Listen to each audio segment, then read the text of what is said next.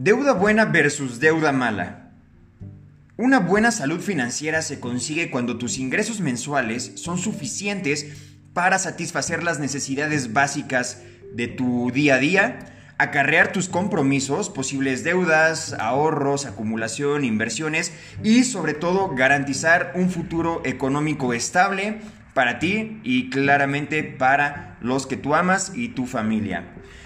Aunque Pensar en deuda buena, deuda mala puede ser muchas veces sentido común, creo que a varios de nosotros es lo que más nos hace falta. Entonces vamos a identificar claramente cuál es cada una de estas dos partes. Iniciemos con la deuda mala. La deuda mala será aquella deuda que estás adquiriendo únicamente por placer, por aparentar, por quedar bien con otras personas probablemente o porque te quieres aventar un gasto, disfrutarlo, pero no tienes el dinero para hacerlo. Hablamos de los famosos meses sin intereses, de las vacaciones que pagas a 24 meses, eh, todo este tipo de, de gastos, compromisos que aunque sentimos que lo necesitamos o lo merecemos, realmente no está siendo una compra inteligente. ¿Por qué no mejor te propones pequeñas metas y dices, oye, mira, el próximo año o en seis meses o en tres meses me quiero ganar este bono para entonces irme de vacaciones, pero ya lo tienes, ya tienes el dinero para pagarlo o para sacarme esta bolsa o para sacarme esos zapatos o dar el enganche de mi casa, de mi coche, de lo que tú quieras, ¿vale? Y del otro lado vamos a encontrar la deuda buena. Deuda buena se podrá entender cuando tú te apalancas del dinero de otra institución o de otra persona, de otra entidad, sea un banco, sea una financiera, sea un inversionista, eh, sea incluso algún familiar. Pero este dinero tú lo vas a utilizar para crecer, para invertir, para producir, para generar más. ¿Ok? Estás utilizando el recurso de otra persona para de alguna forma impulsarte en lo que sea que tú estás buscando desarrollar y obtener mejores resultados acelerando el proceso de esta manera.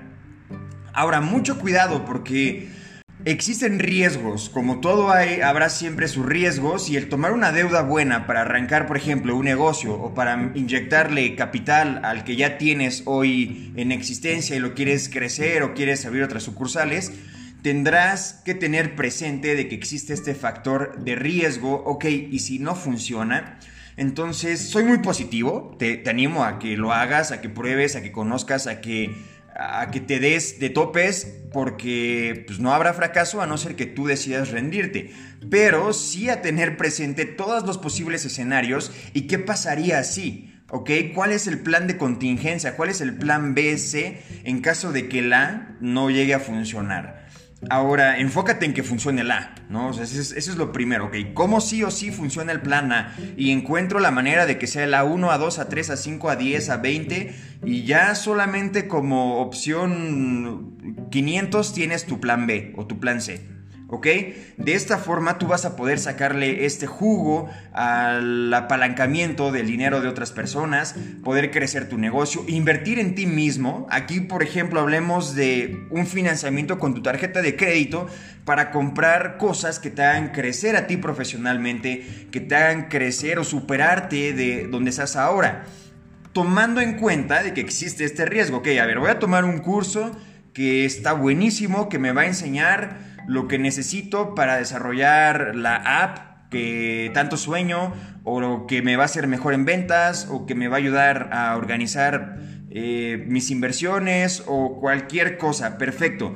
Si lo vas a tomar, entonces sácale jugo de inmediato, lo más pronto posible, para que realmente lo podamos clasificar como eh, esta alcancía de deuda buena. Entonces, recuerda que la salud financiera es el reflejo de un estilo de vida saludable. Se trata de no gastar más de lo que tú estás ingresando y siempre destinar un porcentaje para pagar tus compromisos o para acumular, sea en ahorro, sea en inversiones, o sea en lo que tú estés buscando. Entonces, administra muy bien tus gastos, cuida las deudas malas, las deudas que únicamente están ahí para tratar de aparentar algo con, con otras personas o para hacerte disfrutar de un momento, que lo puedes hacer, pero póntelo como una meta y decir, ok, lo voy a alcanzar de esta forma. Haz guardaditos para emergencias. También esto lo veíamos en el episodio pasado, te va a dar tranquilidad y te va a dar mucha paz. El tema de decir, tengo mi fondo de emergencias, me llego a atorar, tengo pagada la renta, tengo pagados mis servicios y mis principales compromisos.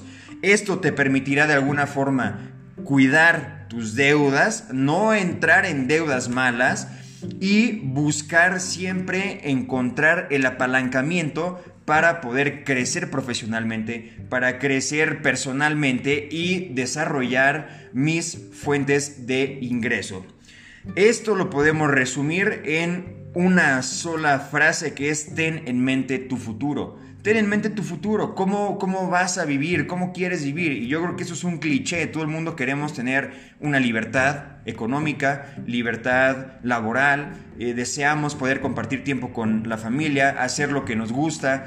Y se puede hacer. Creo que hoy estamos en 2020, puedes vivir de lo que sea que tú quieras pero hay que aventarle dedicación y disciplina. Igual que tus finanzas, aviéntales dedicación y disciplina y verás cómo podrás cosechar un fruto y un gran resultado. Muchas gracias por escucharlo. Nos encuentras en Instagram como GR Tus Finanzas Personales. Si nos quieres regalar un like y estar al pendiente de los futuros capítulos. Que tengas una excelente semana. Muchas gracias.